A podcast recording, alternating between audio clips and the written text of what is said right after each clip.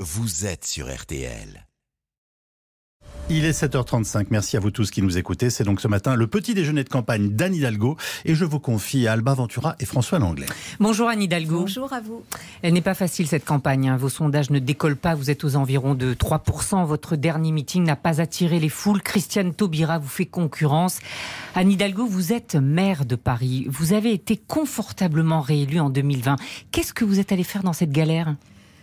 D'abord, euh, j'ai des convictions, j'ai des valeurs et je pense que le moment d'une élection présidentielle est un moment qui euh, doit permettre aux Françaises et aux Français de choisir, de choisir de façon posée à partir euh, des orientations qu'on propose pour le pays. Notre pays ne va pas bien, il est fracturé.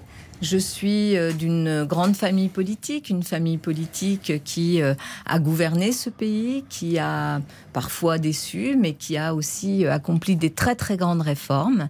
Et je veux participer avec celles et ceux qui ont envie aussi d'un changement, d'une alternance, Mais- pour que nos notre pays ne soit plus aussi fracturé, aussi inégalitaire, que l'on puisse retrouver aussi de la perspective pour notre jeunesse Mais que l'on puisse 3% s'attaquer que l'on puisse s'attaquer La aux vraies questions, celles euh, notamment de ces inégalités, celles aussi euh, de euh, l'environnement qu'il nous faut absolument préserver. Que le contexte ne soit pas facile, ça ne m'a pas échappé, ça n'échappe à personne. Mais je La situation est facile tellement grave que même. François Hollande se pose la question d'être candidat, candidat. En tout cas, il ne l'exclut pas. Vous avez sans doute vu ses propos devant des élèves de seconde. Et il dit en plus qu'il prendrait la parole bientôt. Oui, écoutez, d'abord, euh, François Hollande, euh, que je vois régulièrement, a beaucoup d'humour et je crois qu'il a fait euh, preuve de beaucoup d'humour devant ses blague. élèves de seconde. Euh, et je ne pas, je suis pas là pour commenter les petites phrases, même celles de François Hollande. Ce qui me paraît très important aujourd'hui, c'est quand même la gravité de la situation dans notre pays. Le pouvoir d'achat est le sujet On va numéro y venir, un. Anne Hidalgo. Eh bien, c'est ça qui me motive, Je cher. Alba Ventura. Mais- Et vous savez, lorsqu'on fait de la politique, on fait de la politique aussi pour ses idées, pour changer euh, ce qui ne va pas dans le pays, pour apporter des propositions. Et donc, je suis là où je dois être. Mais on sait que la présidentielle n'est pas un chemin de rose. Samedi, c'était votre premier grand meeting parisien à Aubervilliers, fief de la gauche, dans un département socialiste.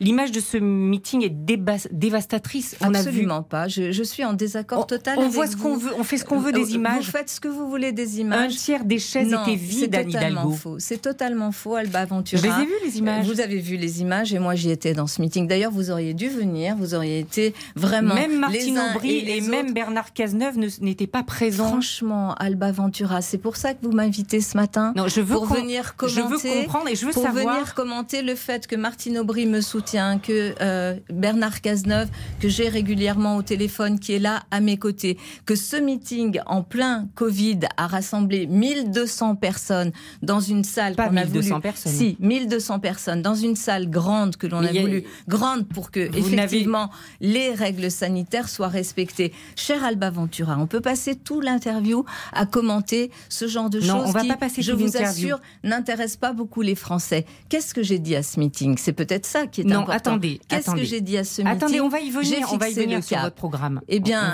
allons-y parce que là, ça fait déjà quelques Vous minutes irez que l'on parle de tout sauf de ça. Est-ce que vous irez jusqu'au bout? Eh bien, je vous donne rendez-vous le 10 avril. Avec, avec je vous l'espoir de donne, gagner je vous donne rendez-vous le 10 avril. Et vous savez, cette campagne qui est difficile Est-ce pour que tout vous le pensez monde. que vous allez gagner? Écoutez, je me bats pour effectivement porter nos couleurs et je l'espère gagner. Cette Mais si je campagne vous dis ça- n'a pas démarré Si vous ça, véritablement, cher Alba Ventura. C'est parce qu'il y a à campagne gauche. N'a pas encore démarré Elle n'a pas véritablement. démarré, mais vous disiez ça il y a quatre mois. Eh ben, je disais ça il y a quatre mois parce qu'il y a quatre mois, c'était encore plus vrai qu'aujourd'hui. Aujourd'hui, les Françaises et les Français sont encore dans cette crise sanitaire, parlent de cela, beaucoup sont très inquiets pour leur avenir, commencent à regarder un peu maintenant ce qui se passe du côté du champ politique par rapport à cette élection présidentielle.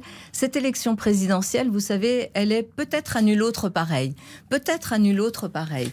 Elle démarre sur un un mode très étrange. Elle euh, n'a pas encore vraiment démarré.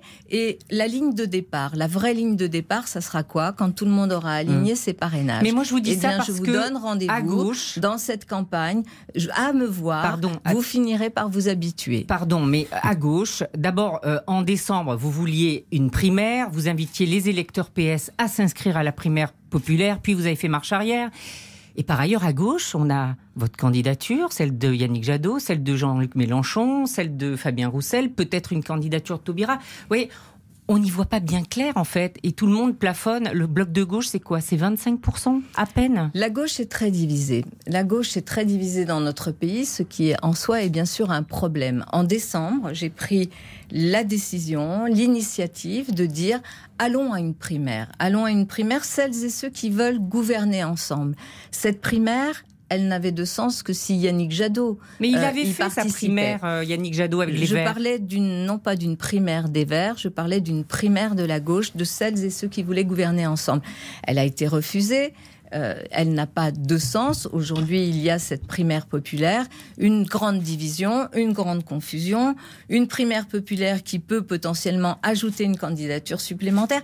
Ça ne m'a pas Et vous n'avez pas participé à la confusion Ça ne m'a pas. Vous n'avez pas participé à la ah, moi confusion non, vous savez, je fais partie d'une famille politique qui a décidé de présenter une candidature, la mienne. Je suis forte de cela. Mais pourquoi vous n'aviez pas organisé une grande primaire Eh bien, écoutez, chère madame, euh, la grande primaire, elle ne se fait que s'il y a des participants qui veulent y aller. Yannick Jadot l'a refusé, elle n'a pas pu se faire. Mais c'est facile de faire porter le chapeau sur Yannick Jadot, non On tourne la page et c'est projet contre projet. J'espère qu'on va pouvoir parler du projet. Attendez, juste une dernière question. Plus de 450 000 personnes inscrites à la primaire populaire. Vous ne regrettez pas donc? Regrettez quoi, cher euh, Alba De ne pas y participer. Bah, de, fait, mon nom y figure, comme celui de Jean-Luc Mélenchon ou celui de Yannick Jadot, euh, qui ne veulent pas euh, y participer. N'y figure pas d'ailleurs celui, euh, par exemple, de Fabien Roussel, qui aurait pu y, figurer. Donc non, je ne regrette pas. Vous savez, maintenant, le cap est tracé, mon projet est porté par moi et par beaucoup d'autres. Et vous savez, on, on, peut essayer en permanence de dénigrer, de affaiblir aussi la force non, des pas euh, propositions. Ou, euh, oui, mais enfin, hum, contribuer aussi à une forme de désespérance, de dépolitisation du pays. Je pense que, au contraire, le temps qui vient là, maintenant, euh, nous allons rentrer bientôt dans la phase où chacun va montrer ses parrainages, où la ligne de départ, le président de la République sortant n'est pas encore candidat, où la ligne de départ sera véritablement le moment où le coup d'envoi pourra être sifflé pour cette primaire. Dans votre programme vous verrez, nous allons rentrer dans le programme. On y va. Et ce que je peux vous dire, cher Alba Ventura, parce que je vais beaucoup sur le terrain, je, rencontre beaucoup, beaucoup de Françaises et de Français. Beaucoup d'entre eux sont désespérés aussi d'entendre en permanence euh, cette idée selon laquelle des idées seraient illégitimes, des candidatures ne le seraient pas. Ils ont envie d'un peu de sérénité. Ils ont envie qu'on respecte celles et ceux aussi qui, à un moment donné, c'est vrai, vont vers cet exercice qui est un exercice particulièrement difficile, qui consiste à exposer ses idées, à s'exposer soi-même, pour essayer de donner un peu d'espoir au pays. C'est ce que j'essaye modestement de faire. François. Alors, j'ai bien sûr lu attentivement votre programme. La liste des dépenses que vous projetez est impressionnante. Alors, j'en cite quelques-unes. Rénovation de 750 000 logements par an. Construction de 150 000 logements sociaux par an. C'est près de deux fois plus qu'aujourd'hui. Minimum retraite, 1200 euros, deux fois plus qu'aujourd'hui. Salaire des enseignants augmenté, deux fois plus qu'aujourd'hui. Baisse des taxes sur l'énergie, augmentation des dépenses de santé, place de crèche pour toutes les familles, allocation rentrée scolaire à partir de 3 ans et non plus de 6, 5000 euros pour chaque jeune de 18 ans, augmentation des dépenses militaires, embauche de policiers, de magistrats, 50%, 50 d'étudiants en plus on se dit, euh, vous avez trouvé un trésor dans le jardin de la, de la mairie de Paris pour financer tout ça. Euh, Je me présente euh, à, l'élection présidentielle, cher François Langlais, et ce programme, il dit quoi? Il dit quoi des besoins de notre société d'abord? Est-ce que vous contestez le fait qu'il y ait des inégalités qui sont en train de saper, y compris notre pacte démocratique C'est une question de cohérence économique entre les dépenses et les recettes. Oui, je vais y venir, mais c'est aussi une question de diagnostic de ce qui va, de ce qui ne va pas et de comment comment il faut réorienter nos dépenses et ce à quoi il faut essayer de s'attaquer pour que notre pays aille mieux. Ce qui ne va pas aujourd'hui, ce sont d'abord ces inégalités. Euh, le travail ne paye plus. Euh, vous voyez bien, le niveau des salaires dans notre pays est dramatiquement bas. Euh, ces dernières années, les 10% des salaires les plus élevés ont augmenté 10 fois plus vite que les salaires les moins élevés. Ne contestez pas le bien fondé de vos mesures, juste non, leur financement. Et eh bien justement, parce que l'argent ne tombe pas du ciel. Quand je vous parle du salaire et du travail, mon projet est un projet qui crée de la valeur et qui s'appuie aussi sur de la création de valeur. La création de valeur par le travail. Parce que nous avons besoin, par exemple, de réindustrialiser. J'en viens d'abord aux éléments actifs qui font que je ne suis pas malthusienne. Je ne considère pas qu'il y a un gâteau qui se coupe en tranches de plus en plus fines euh, et que on ne peut pas créer de la valeur. De la valeur, bien sûr, tenant compte du fait qu'il faut aller vers des secteurs qui doivent être décarbonés, qu'il faut décarboner les secteurs carbonés d'aujourd'hui et qu'il y a pour notre pays une possibilité très importante justement de création de valeur dans ces nouveaux secteurs. J'ai d'ailleurs proposé quatre odyssées industrielles qui vont créer de la valeur. Ça veut dire ça va générer aussi des recettes pour l'État. Je reviens à ma question parce que l'essentiel des recettes que vous prévoyez, c'est d'utiliser l'argent du plan de relance. Bon, c'est pas pérenne. Euh, les dividendes de la croissance, pardon, mais c'est très spéculatif. C'était la technique de, Jacques Chirac. et puis la lutte contre la fraude, alors c'est tout aussi incertain. C'est d'ailleurs ce que veulent faire et Marine Le Pen et Éric Zemmour. Donc il ne faut pas faire. Je, je, ne sais pas. C'est simplement, on voit l'écart considérable entre les dépenses et les recettes reviens, et je vais vous dire, non, l'écart considérable, non, puisque mon projet est totalement financé. Les 50 milliards de dépenses nouvelles sont compensés par 50 milliards de recettes. Rien que l'allocation pour les jeunes de 18 ans, c'est 20 milliards d'euros sur le quinquennat. Je vais revenir, cher François Langlais. Est-ce que vous pensez qu'aujourd'hui, dans notre pays, l'allocation des moyens est mise là où il faut? Ma réponse à moi est non. Par exemple, euh, vous ne parlez jamais, et je, je suis euh, évidemment sous soucieuse euh, de ne pas traiter la dette financière, euh, je dirais, par pertes et profits. Je considère qu'il faut agir sérieusement. Je considère qu'il faut agir d'ailleurs dans un cadre européen qui nous a débarrassé d'impact de stabilité qui conduisait nos pays, nos économies à l'austérité et donc au mal-vivre social que nous connaissons aujourd'hui. Je considère qu'il nous faut aussi résorber une autre dette dont vous ne parlez jamais. Vous devriez aussi la renseigner sur le plan économique. C'est la dette écologique, celle que nous sommes en train de laisser à nos enfants si nous ne transformons pas profondément notre économie. Dans le projet qui est le mien, je propose des mesures nouvelles qui viennent faire quoi? Euh, Régler un certain nombre de problèmes, notamment sur la répartition des richesses à travers les salaires. Augmentation du SMIC de 15% dès le début euh, de euh, mon quinquennat. Réduction des écarts de salaire pour que les écarts de salaire ne soient pas supérieurs à de 1 à 20. Je ne le fais pas comme le fait euh, Jean-Luc Mélenchon d'ailleurs avec une mesure qui pour lui doit être peu ou prou anticonstitutionnelle. Je le fais en proposant que tout ce qui vient au-delà de cet écart soit taxé, c'est-à-dire que ce soit pas considéré comme déductible pour l'impôt sur les sociétés des entreprises. Je remets des moyens, je réoriente des financements qui aujourd'hui ne vont pas. Aujourd'hui, on finance des euh, industries euh, fossiles, des énergies fossiles. Je ne mettrai plus ce type de financement sur ce type d'économie. En revanche, oui, pas de vers baisser la taxe euh, les, énergies sur l'essence, mais de baisser la, TVA sur l'essence parce que ça, c'est une mesure conjoncturelle. Non, non, c'est une mesure conjoncturelle de pouvoir d'achat. Je l'ai dit, y compris sur euh, euh, ce plateau ici euh, à RTL au mois d'octobre, il faut, oui, de façon conjoncturelle, baisser à 5,5 la TVA sur l'essence. Je propose aussi des mesures sur nos services publics. Vous plaît. Oui, mais un instant, je termine.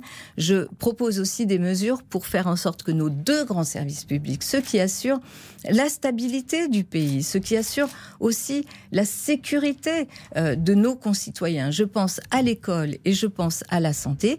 Ces grands services publics qui ont été extrêmement abîmés soient aussi euh, compensés. Et je pense, cher euh, François Langlais, que la question de l'économie et euh, des disparités, des inégalités, qui a été beaucoup pointée aussi par l'OCDE ces dernières années, elle a un impact terrible sur la vie de nos concitoyens. Ils ne vivent pas bien, ils n'arrivent pas à se projeter. il faut et quand ils n'arrivent pas à se projeter, qu'est-ce qui vacille Nos démocraties? Madame Hidalgo, un militaire français a trouvé euh, la mort un samedi au Mali. C'est le mm. brigadier Alexandre Martin du 54e régiment d'artillerie de hier, soldat de l'opération Barkhane. Il est le 53e militaire français tué au combat au Sahel. Alors vous savez qu'il y a de plus en plus de voix qui s'élèvent pour remettre en cause notre présence euh, là-bas. Quelle est votre position? Est-ce qu'il faut retirer nos troupes maintenant? Ou est-ce qu'on continue? D'abord, je veux bien sûr, comme je l'ai fait euh, ce week-end, transmettre euh, toute mon affection, mon admiration euh, à sa famille et puis à ses frères et sœurs d'armes, parce que cette opération dans laquelle sont engagés beaucoup de, de, nos soldats, elle vise à nous protéger. je suis de celles qui considèrent qu'il faut maintenir notre présence militaire euh, au Mali, bien sûr pas tout seul, bien sûr que nous le faisons euh, dans un cadre international et un cadre européen. Certains disent qu'on continue de faire croire que c'est pour protéger l'Europe qu'on reste là-bas, alors que les attentats, les attentats en Europe ne sont pas forcément euh, fomentés depuis le Sahel, mais plutôt de la Syrie ou l'Irak. Je pense qu'il y a bien sûr des connexions entre toutes ces organisations terroristes, qu'elles soient au Sahel ou qu'elles soient en Syrie ou en Irak et qu'il faut absolument aussi euh, maintenir notre sécurité par cette présence extérieure. Dans un contexte très difficile bien sûr hein, parce qu'avec euh, la déstabilisation du Mali avec euh, aussi avec le Mali qui fait appel à un groupe de mercenaires groupe de mercenaires les deux peuvent avec les deux aussi les organisations africaines qui sont intervenues hein, en soutien notamment de la France il nous faut continuer parce que je pense que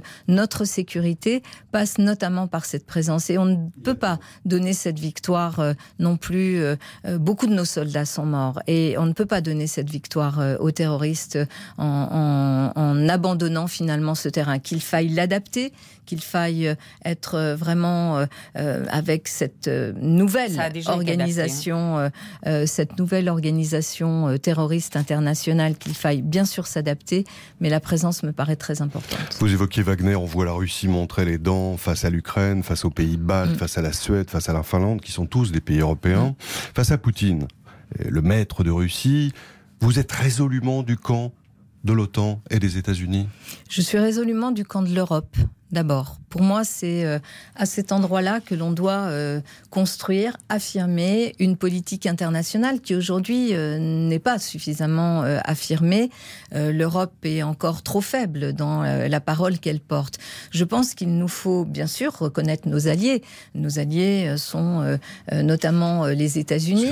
Il mm. faut, sans humilier Poutine, avoir cette discussion avec lui, mais peser très fortement. Ce qui se passe en Ukraine, euh, cette discussion qui a lieu sans les Européens euh, n'est pas acceptable. On est en train de parler à la fois des frontières de l'Europe et euh, de l'identité européenne. Bien sûr qu'elle est trop passive. Bien sûr que les Européens, l'Europe doit soutenir ces peuples. Mais qu'est-ce que vous diriez à dans cet ancien, là? cet ancien bloc de l'Est? Eh bien, je, je dirais qu'il faut reconnaître aussi l'aspiration d'un peuple ukrainien, dans une grande majorité de ce peuple-là, à vouloir regarder du côté de l'Europe Et euh, je reconnais, et je le dis ici, bien sûr qu'il faut maintenir notre présence à l'OTAN. Et pour moi, là-dessus, il n'y a absolument pas de doute. Mais il faut renforcer la position euh, de la, France, qui est forte, bien sûr, en Europe, et de l'Europe.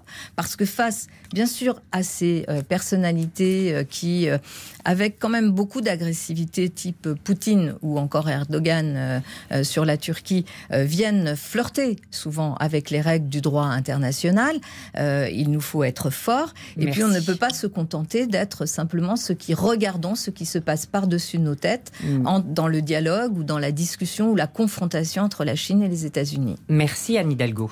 Merci à vous Alba Ventura et François Languet. La grande interview est donc à réécouter en replay sur l'application mobile RTL et à partir de 8h, c'est vous chers auditeurs qui nous écoutez qui pourrez interroger Anne Hidalgo toutes vos questions dès maintenant au 3210 pour débattre avec la candidate du Parti socialiste à l'élection présidentielle Anne Hidalgo. Vous restez avec nous puisque dans un instant, vous êtes avec de plaisir. Philippe Cavrivière.